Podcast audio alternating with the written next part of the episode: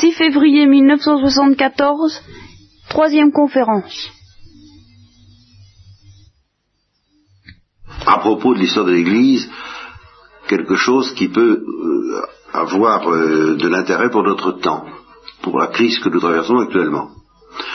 Prenons euh, une crise comme celle de l'arianisme. L'arianisme est une hérésie qui a secoué l'Église pendant des, dizaines d'années, largement, IVe siècle. Et à un moment donné, enfin, on pouvait se demander si la majorité des évêques du temps n'était pas arien, n'était pas plus ou moins atteint par cette crise. Bien.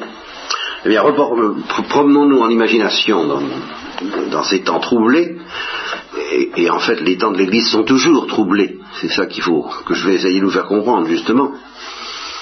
Aujourd'hui, nous voyons clairement quel est le dogme.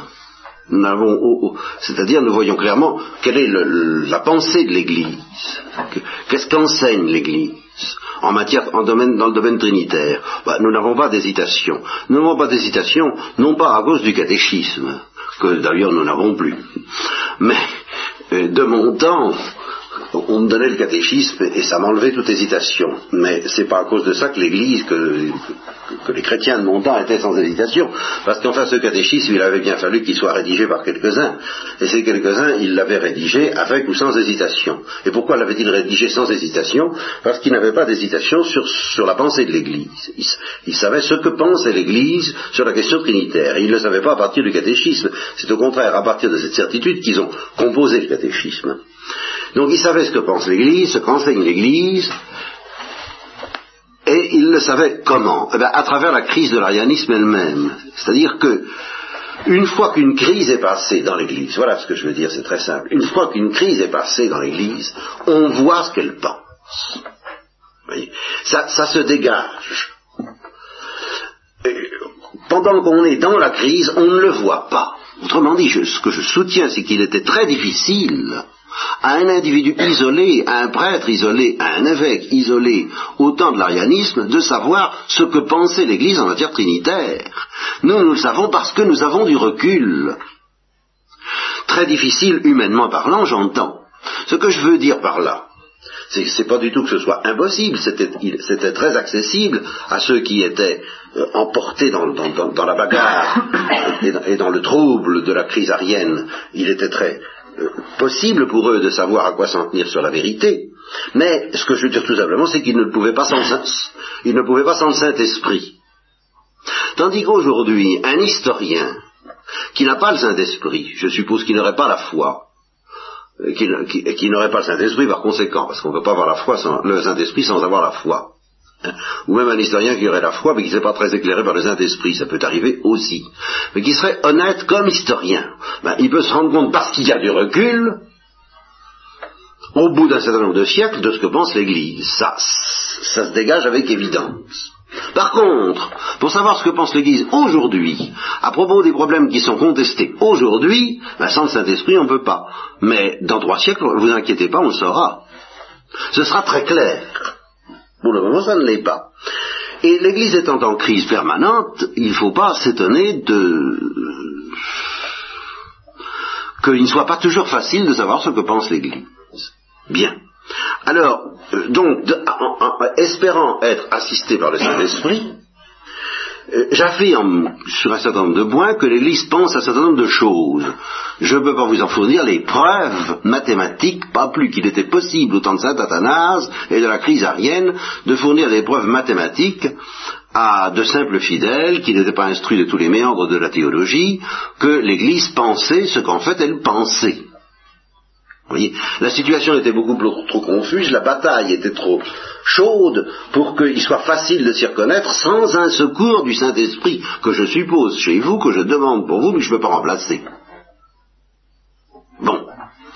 Alors, c'est à propos de quoi je vous dis ça? C'est à propos du mystère de la croix, parce qu'au fond, nous sommes en plein dans le mystère de la croix depuis deux séances à peu près. Autrement dit, nous sommes vraiment au cœur du mystère chrétien. C'est une des premières choses que j'affirme. C'est que pour l'Église, la croix et la résurrection du Christ, c'est le cœur du message qu'elle a à transmettre aux hommes, que c'est vraiment le, noyau névralgique qui distingue le message chrétien de tout autre message religieux. Vous ne trouverez pas ce message de la croix et de la résurrection dans l'islam et dans les autres religions. Ça, j'affirme que l'Église le tient, cela. Bon. Est-ce que c'est évident pour tout le monde? Sûrement pas. C'est pas évident pour tout le monde aujourd'hui parce que la bataille à ce sujet fait rage et qu'il y a euh, toutes sortes de remous et de troubles qui peuvent vous détourner de ça. Moi, je ne veux pas me laisser troubler par toutes les discussions qui font qu'on essaie de drainer ou de traîner le, message chrétien autour d'un autre noyau que de celui de la croix et de la résurrection du Christ. Voyez? Et euh, c'est un premier point. Bien. Là-dessus, sur cette base-là, je cherche quelle est la signification de la croix qui m'est livrée d'ailleurs en partie par la résurrection. Et c'est pourquoi j'ai dit, pas seulement ici, même pas tellement ici, mais enfin euh, souvent, que la croix était au fond un mystère de gloire. Et que ça suppose, bien entendu, la présence de la gloire en Jésus-Christ. Je crois que je l'ai dit, euh, ah oui, c'est tout de même à propos de la gloire que j'ai commencé à vous sortir toutes ces élucubrations sur euh, euh, le Christ et sur la résurrection et sur la Genèse, sur le péché des origines. C'est à propos de la gloire, de le, que les filles dont, parle Paul, n'est-ce pas, que, les chrétiens sont, possédés, envahis, habités par la gloire, cette gloire bien supérieure à celle euh, qui habitait le visage de Moïse et qui faisait que les Juifs ne pouvaient pas regarder le visage de Moïse et qui lui demandaient de se mettre un sac à charbon, un voile sur la tête pour que cette lumière de la gloire de Moïse ne, ne leur fasse pas mal aux yeux, quoi, tout simplement. Nous sommes partis de là, tout est parti de là. Donc dans la croix, je lis un mystère de gloire, j'en ai longuement parlé, j'en ai un peu parlé ici, pas assez, mais je ne peux pas tout dire euh, ici, je vous renvoie à d'autres textes ou à d'autres euh, retraites ou à d'autres choses que je dis euh, ailleurs, c'est un mystère de gloire. Mais, pour l'Église, depuis toujours, la croix, en fin de compte, c'est l'affrontement dans le cœur et dans le corps du Christ de la gloire de Dieu et des ténèbres de l'enfer. Voilà. Voilà.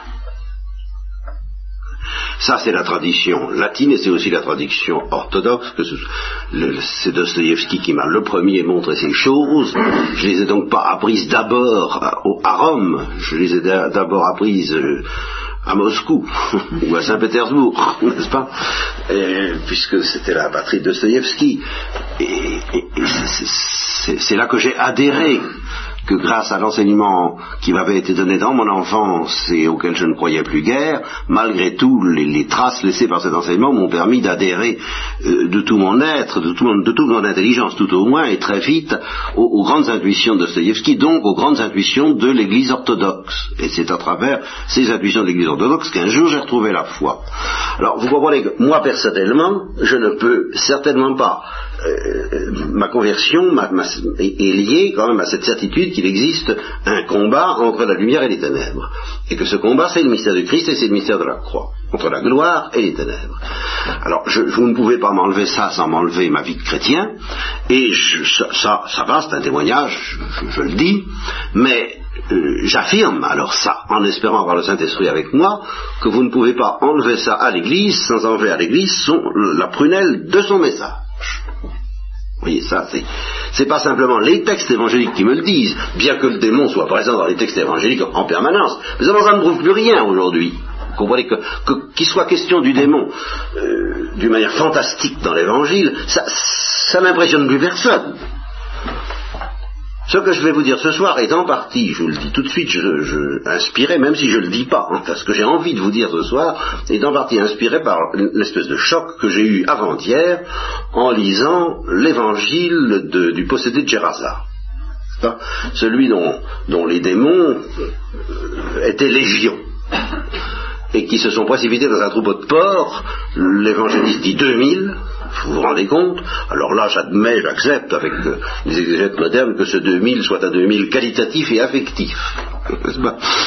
Plus que statistiques par les lois, ils s'en fichaient un peu pour laisser l'impression affective que produisent 2000. Quoi. Voilà, c'est ça que ça veut. Eh bien, en relisant ce texte, et en entendant les démons dire, euh, le suppliant Jésus de ne pas les chasser ou de leur permettre d'aller ailleurs, de ne pas les tourmenter avant le temps, enfin, ça donne une telle impression de réalisme de, l'affrontement entre le Christ et ses démons que je me suis dit, mais au fond, j'y crois pas. Enfin, j'y crois, mais j'y crois pas assez. C'est pas, pas assez réel. Et qu'est-ce que ça veut dire? Qu'est-ce que c'est que cette histoire-là?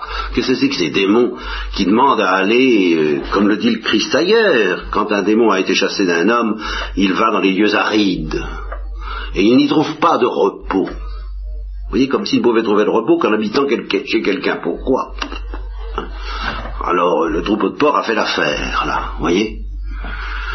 Alors il va dans les lieux arides, dans le désert, et il ne trouve pas de repos, et alors il en a assez, parce qu'il souffre, il est déjà tourmenté. Avant l'heure, dit le texte. Qu'est-ce que ça veut dire? De ne pas être euh, dans un, homme ou un animal. Pas. Je, je, dirais que c'est là qu'il souffre moins. Je sais pas pourquoi, hein. C'est comme ça.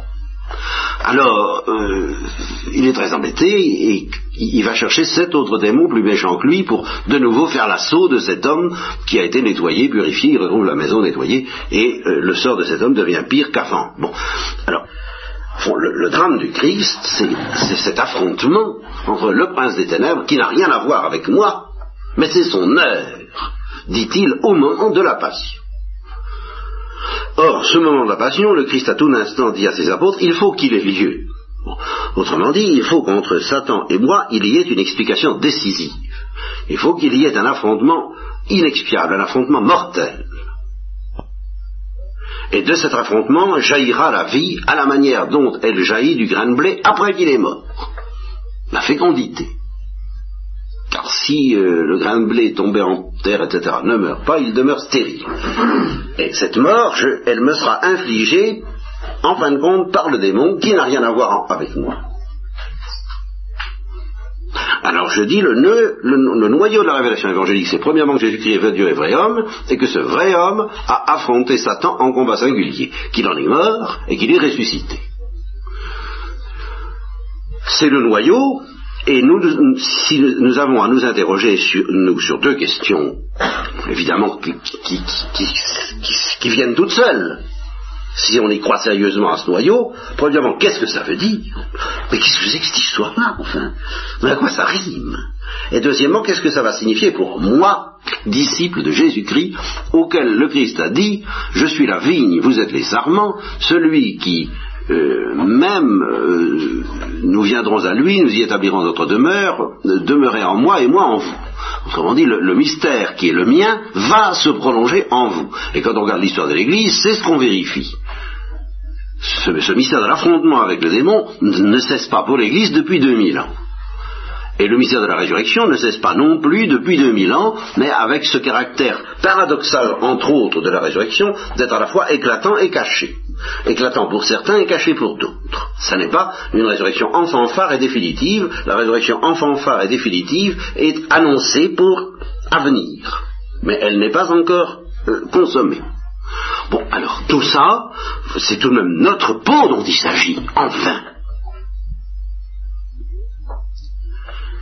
C'est qu'est-ce qui va nous arriver dessus?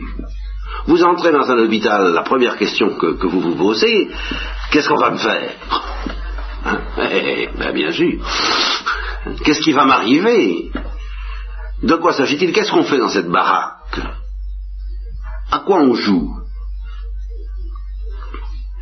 Eh bien, sur la terre, on se demande de la même façon, quand l'Église nous propose une, affirmation comme celle-là, euh, le Christ est mort et ressuscité parce qu'il a eu affaire aux démons, et alors nous, ben nous, nous c'est pareil d'une certaine façon.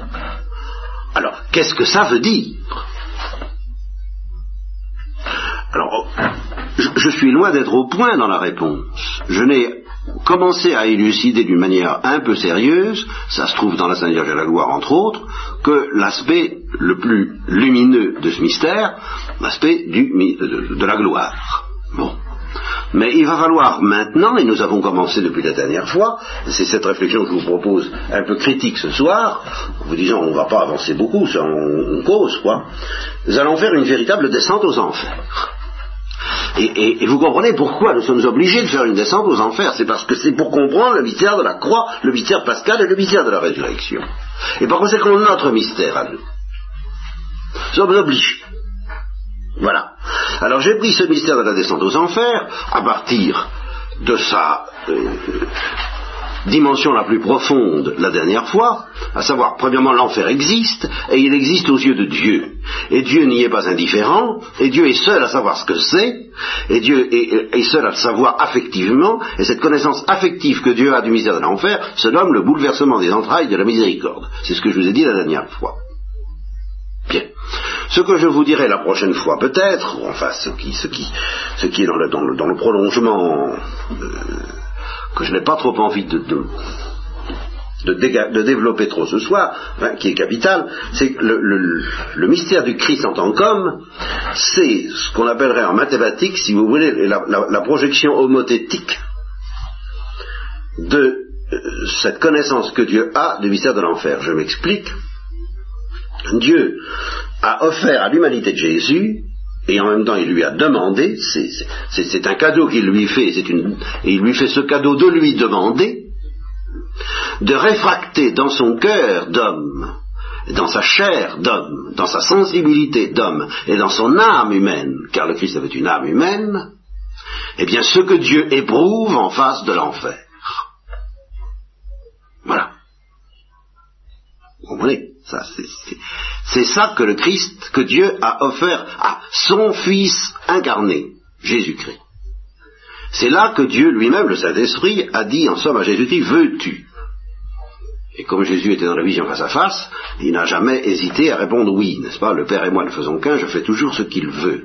Cette intimité euh, d'amour permanente, cette consonance, cet accord parfait euh, que le Christ suggère pudiquement de temps en temps dans, l'Évangile et qui euh, voile plus qu'il ne dévoile euh, un amour fou, quoi, au sens de l'amour fou de Tristan et Iseut, quoi, enfin entre le Père et lui. Ils sont, follement d'accord parce qu'ils sont follement amoureux l'un de l'autre. Et j'entends Jésus en tant qu'homme. C'est Jésus en tant qu'homme qui s'appelle le pauvre par excellence. Et justement, il, connaît une, pauvreté qui est la pauvreté suprême, parce que, comme je vous l'expliquerai, je, vous dis, j'ai pas envie de le faire ce soir, mais enfin, je, la pente, j'amorce inévitablement, euh, la pauvreté du Christ par rapport à l'enfer est plus grande que celle de Dieu, ça vous le comprendrez, vous le comprenez facilement, mais elle est plus grande aussi que celle des damnés. Parce que les damnés ne savent pas ce que c'est que l'enfer. Et je vous ai dit pourquoi la dernière fois, parce qu'ils ne savent pas ce qu'ils perdent. Tandis que Jésus le sait. De sorte que quand on parle d'une peine du sens, je dirais la vraie peine du sens, Jésus-Christ est seul à l'avoir connue. Après Dieu.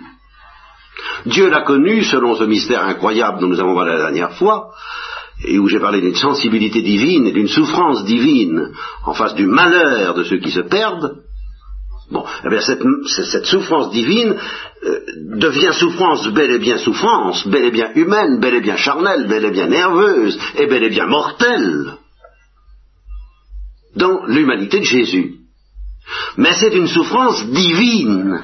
C'est pas du tout la souffrance des damnés. C'est parce que souffrent les damnés. Ce que souffrent les damnés, c'est une caricature hallucinatoire de ce que Dieu souffre face à leur malheur. C'est ce que euh, le père Barthélemy, dans son ouvrage Dieu et son image, appelle les hallucinations d'un cœur crispé. Les, damnés font tout de travers, y compris souffrir. Ils souffrent de travers, ils souffrent à l'envers, ils souffrent de ce qui euh, mériterait de, se réjouir, et, ils se réjouissent de ce qui, au contraire, fait la souffrance de Dieu. Ils se réjouissent d'avoir perdu Dieu, par exemple. ils souffrent de ce que Dieu continue à les embêter, en les aimant. Alors que, euh, justement, c'est le contraire qui devrait être. Tandis que Jésus-Christ, lui, souffre vraiment du malheur des damnés comme Dieu en souffre. Et c'est ça, en profondeur et au-delà de tout le spectacle dont nous reparlerons, le mystère de la croix. C'est vraiment la peine du sens, ça. C'est pas la peine du dent, mais la peine du dent, c'est la peine du, la sens, c'est la peine du dent devenu sensible, et mortellement sensible à la chair et aux nerfs d'un cœur qui part ailleurs, communie à la joie de Dieu. Alors, je, reprends ce que je viens de dire, euh, je le reprends rapidement. Qu'est-ce que euh, l'enfer fait à Dieu? Euh, Premièrement, il faut le maintenir. L'enfer laisse Dieu en paix. Il ne trouble pas la paix de Dieu. Il ne trouble pas le bonheur de Dieu. Il n'atténue pas du tout, si peu que ce soit, la joie de Dieu, ni précisément parce que Dieu est amour infini. Et que ça ne peut pas être atteint. Et alors ça, cette vérité fondamentale que le bonheur de Dieu, la paix, l'amour, la joie, l'éternité de Dieu ne sont pas menacés par l'enfer, doit être manifestée pour nous, et c'est manifesté par la résurrection. C'est justement ce que nous manifeste la résurrection du Christ. C'est que dans la mesure où le Christ réfracte ce qui se passe en Dieu à propos de l'enfer, ben, il est obligé de réfracter d'abord de la joie. Je suis obligé de le dire de la paix et un amour invincible. Et c'est ce que manifeste la résurrection. Mais, pour autant, il ne faut pas que nous nous laissions aller à l'erreur dont je vous ai parlé l'autre fois, qui consiste à s'imaginer que Dieu est insensible. Eh bien, la seule remède que Dieu ait trouvé définitif pour nous arracher à cette erreur, c'est justement le mystère de la croix, ce que j'appellerais le chant de la croix. Regarde ce que j'ai souffert, ce que mon fils a souffert, mais mon fils c'est moi. Si j'ai permis qu'il souffre ça, ça veut dire que moi aussi, à ma manière, incompréhensible, je souffre quelque chose de ce mystère des ténèbres. Alors, vous voyez, quand on se demande la signification du mystère de, la croix et de la résurrection, vous voyez si c'est tout de même névralgique. Alors, si on touche à ça, ben c'est fini. Bien. Eh bien, euh, je, j'ai l'intention de revenir là-dessus. Pas, pas ce soir. Ce soir, je ne fais qu'évoquer. C'est qu'une touche rapide. Vous définissant très rapidement ce, ce que le mystère du Christ en tant que crucifié et ressuscité. Donc le mystère du Christ tout court, parce que c'est ça essentiellement. Et vous voyez, soit dit en passant, que le mystère du Christ ne suppose pas du tout la moindre attaque directe et horizontale du démon. C'est pas nécessaire. Le, poids de l'enfer pèse sur le Christ à travers la miséricorde de Dieu. Ça suffit. Ce qui pèse sur le cœur du Christ et qui le met à mort, c'est la miséricorde. C'est-à-dire l'enfer tel que Dieu le sent. C'est ça qui met le Christ à mort. Euh, le démon n'a pas besoin de s'insurger. Il lui suffit d'exister. Ça c'est nécessaire. Et alors c'est là-dessus que j'insiste, parce que si, le démon n'existe plus, toute l'affaire est par terre. Pourquoi le Christ souffrirait-il et pourquoi Dieu souffrirait-il? S'il n'y a pas d'enfer, s'il n'y a pas de démon? Je vous le demande. Et c'est pour ça que je maintiens que ceux qui mettent en doute la réalité des ténèbres, du démon et de l'enfer, mettent en doute la réalité de la souffrance de Dieu, donc de la croix. Donc tout le noyau du message de, l'Église. Alors c'est pas la peine d'être chrétien. Vous voyez, ça c'est, ça se tient comme ça. On ne peut pas toucher à cette réalité des démons sans évacuer, comme dit Paul, la croix du Christ. C'est-à-dire sans vider le message chrétien de cette prédication de la croix, de ce verbum crucis, de cette parole de la croix qui est le carugma, justement, comme on dit aujourd'hui, c'est-à-dire la proclamation fondamentale de l'évangile. Dieu est mort d'amour pour, ben, il faut bien dire, les réprouver.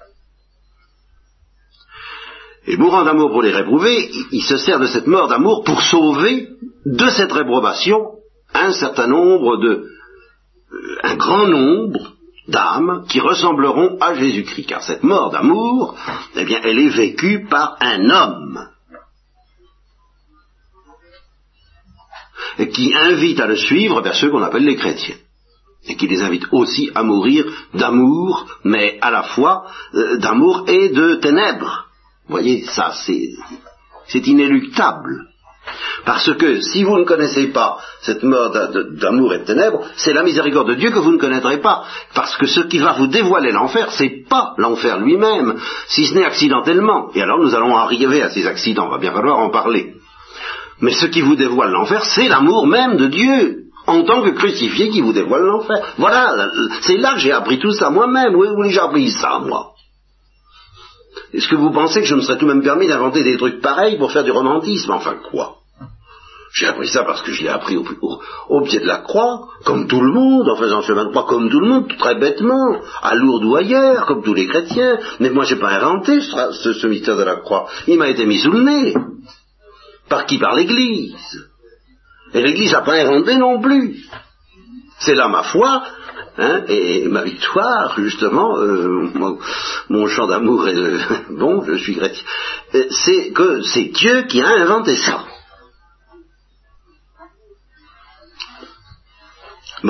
Alors, puisque ce, spectacle extraordinaire de Dieu et son Fils mourant d'amour sous, je ne dis pas sous, la persécution, mais mourant d'amour, enfin, devant, devant les ténèbres, devant la révolte de ceux qui se perdent, ben, il faut tout de même bien admettre que ça existe. Et alors là, on est donc obligé de regarder le mystère du péché, c'est ce que j'appelle la descente aux enfers, par un autre bout que celui de la croix. Faites attention, en, fin de compte, en dernier ressort, nous n'avons pas le droit de regarder les ténèbres dans une autre lumière que celle de la croix. C'est dangereux. Toute complaisance à l'égard des ténèbres, toute contemplation des ténèbres, de l'enfer et du mal, qui serait autre chose qu'une contemplation de la croix, est dangereuse, parce qu'elle nous met en complicité avec ces ténèbres elles-mêmes. Donc je ne vais pas du tout vous proposer une contemplation des ténèbres, euh, je ne vais vous proposer qu'une contemplation de la croix. Mais pour contempler la croix, il faut savoir que les ténèbres existent. Et il faut comprendre tout de même un peu ce que ça veut dire. Et c'est ça que je vous dis ce soir, je fais une parenthèse euh, qui devrait commencer maintenant, car ceci n'est qu'un rappel de tout ce que nous avons dit jusqu'à présent, avec une toute petite pointe, pour préciser un peu. Euh, mais alors la parenthèse consiste à dire, ben enfin, euh, ces ténèbres, comment les connaissons-nous? Ben, Par l'évangile, c'est tout de même très net. Pas il existe des possédés. Voilà. Voilà le fait brut. Et, l'évangile suggère que ces possédés euh, sont assez nombreux.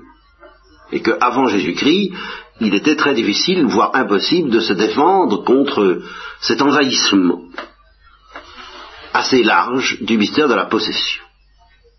Alors voilà ce que j'appelle un peu la descente aux enfers, très concrète comme vous voyez, il va falloir se demander, qu'est-ce que ça veut dire cette histoire-là? Ça prouve incontestablement que le démon a un certain pouvoir sur nous. Voilà, là je le prends par un bout très concret. je ne fais pas des grands discours, des théories, je prends l'évangile, euh, comme on disait autrefois, pro verba sonante, comme les paroles telles que c'est dit à la lettre, comme François d'Assise, et j'en retire cette conviction que le démon a un drôle de pouvoir sur nous. Alors je suis obligé de m'interroger sur cette euh, possession démoniaque, sur les différents aspects de la possession démoniaque.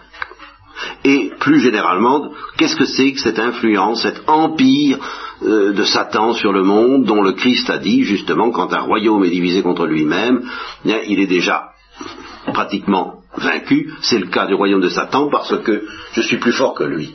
Et il dit quand, euh, quand un homme fort garde son empire, bon ben il le garde.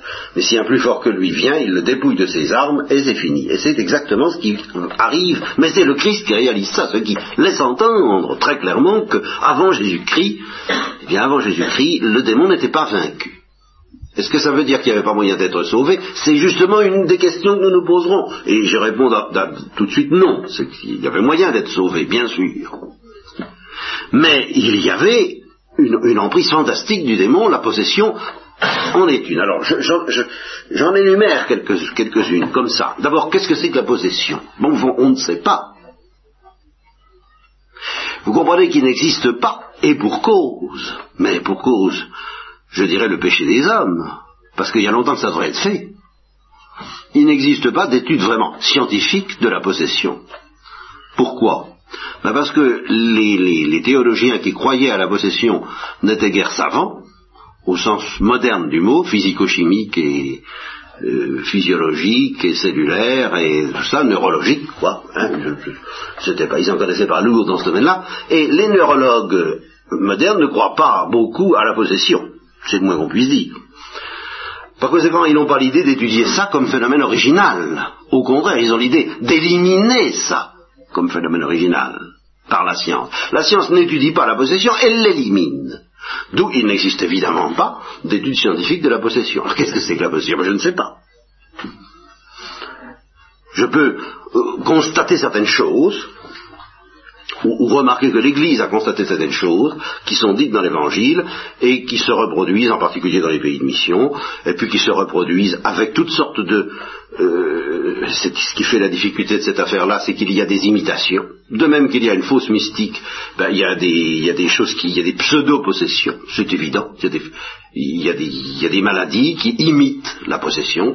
Tout le monde n'est pas possédé. C'est la première chose que j'affirmerai ça n'a l'air de rien, mais c'est très important, parce que tout le monde est malade.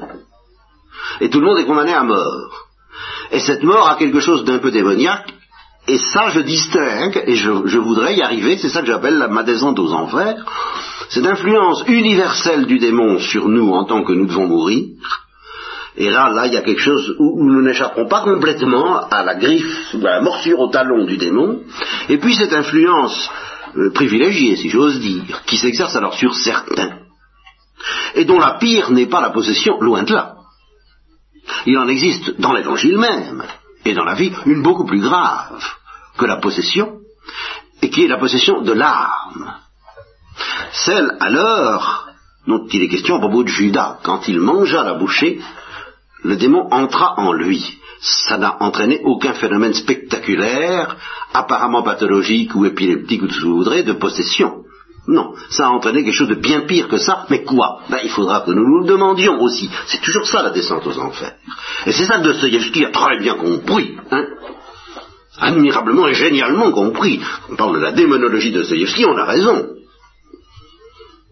Parce qu'avec une intuition géniale et prophétique, il a, senti toutes les nuances pas toute la gamme, mais une bonne partie de la gamme de la palette des, influences démoniaques dans le monde et dans les âmes. Alors il y a donc la manière dont Satan entre en Judas, il y a la manière dont Satan habitait en Marie-Madeleine, qui avait ce démon, justement, d'après l'Évangile. Eh bien, elle n'apparaît pas comme une possédée. Vous comprenez? Pas au sens euh, de, l'énergumène, de, l'épileptique ou du, ou du, ou du, gars de Geraza, là, et, des demi-parts, c'était pas du tout ça. Et se conduisait très normalement, si j'ose dire. Il y a une manière normale d'agir qui est beaucoup plus démoniaque, et qui n'est pas seulement pécheresse, qui est vraiment, qui relève d'une possession démoniaque. Qu'est-ce que ça veut dire? Ben, Nous nous le demanderons. Ça veut dire en gros, je vous le dis tout de suite, qu'il y a un moment où à la suite d'un acte libre, nous ne sommes plus libres. Et, nous ne pouvons plus, nous sommes... Et, alors là, nous retrouvons Cain. Car c'est extrêmement net dans l'histoire de Cain, il y a le moment où il est tenté de se révolter, où il, là, il n'est que tenté par le démon, car il y a aussi la tentation, dont nous nous demandons qu'est-ce que c'est. Alors là, il est tenté par le démon, et au moment où il se révolte, le démon entre en lui, et entre le moment où le démon entre en lui et le moment où il tue Abel, eh bien, c'est ce que justement suggère admirablement le texte de la Genèse. Euh, il n'y a pratiquement pas de transition, c'est fini, il ne peut plus s'arrêter. Voilà, en quoi il est possédé par le démon. À, partir du moment où il a consenti à un certain péché spirituel, le démon entre en lui et c'est fini. Il ne peut pas ne pas tuer. De même que Judas ne pouvait plus ne pas trahir. Judas a eu une chance ultime après.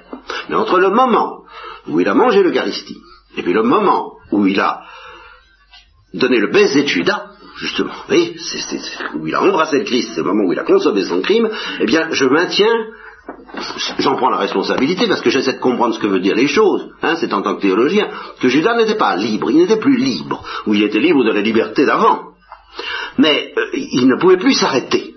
Voilà ce que veut dire le démon entra en lui. Et il, il s'est réveillé après. Et alors là, de nouveau, il a été libre. De désespérer ou de faire un acte ultime de confiance dans la miséricorde de Dieu, celui dont Thérèse de l'Enfant Jésus dit, bah, si j'avais été à sa place, j'aurais pas hésité. Et la Sainte Vierge aussi. Voyez, il y a des moments où on est libre, il y a des moments où on n'est plus, soit parce qu'on est possédé par Dieu, soit parce qu'on est possédé par le démon. Qu'est-ce que ça veut dire tout ça? Bien, c'est ce que il faudra que nous inventorions. Alors je ne vous promets pas que nous le ferons la prochaine fois, parce que c'est tout un, c'est tout un énorme chapitre qui me fait reculer moi-même. Euh, ça me fait comprendre, si vous voulez, pourquoi j'ai tant de mal à engager cette suite de la Sainte Vierge de la Gloire, euh, même en prédication, c'est parce que, enfin, il faudrait que je sache ce que c'est, que toutes les différentes sortes d'influences du démon sur nous,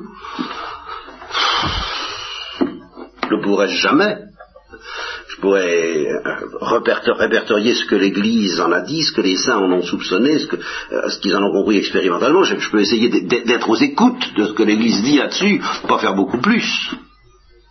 Et puis de se demander, alors comment justement cette influence des ténèbres et cette influence de la gloire se combattent dans le cœur du chrétien de telle sorte que ça permet à symbole de dire je sens deux hommes en moi, un qui appartient aux ténèbres, l'autre qui appartient à la gloire, et celui qui me délivrera du corps de mort, bien c'est justement Jésus-Christ euh, qui, qui me dit j'ai confiance, j'ai vaincu le monde. Voilà ce que c'est qu'un chrétien. Voilà, c'est quelqu'un qui expérimente, au moins au moment de sa mort, si c'est arrangé pour dormir jusque-là, parce que justement, le Saint Paul dit réveillez-vous pour connaître le combat spirituel. C'est ça le combat spirituel. Et ceux qui partent au désert, eh bien, ils rencontrent le démon. Et c'est d'une grâce. Et c'est nécessaire. Il faut l'affronter. Mais ils rencontrent Dieu, bien sûr. Mais ils rencontrent Dieu et ils rencontrent le démon précisément parce qu'ils rencontrent Dieu. Et que sur la terre, on ne peut pas connaître l'un sans l'autre. C'est ça que je voudrais bien vous, euh, dont je voudrais bien vous convaincre. Et que c'est ça le mystère de la croix dans, toute sa profondeur, quand je vous parle dans les récollections de la, pauvreté, je ne vous parle pas de ça, justement. Je ne vous parle pas du démon, je ne vous parle pas de la pauvreté persécutée. Je parle de la béatitude des pauvres. Mais la pauvreté persécutée, ça c'est une autre affaire. C'est ce que j'appelle le jeu de Dieu.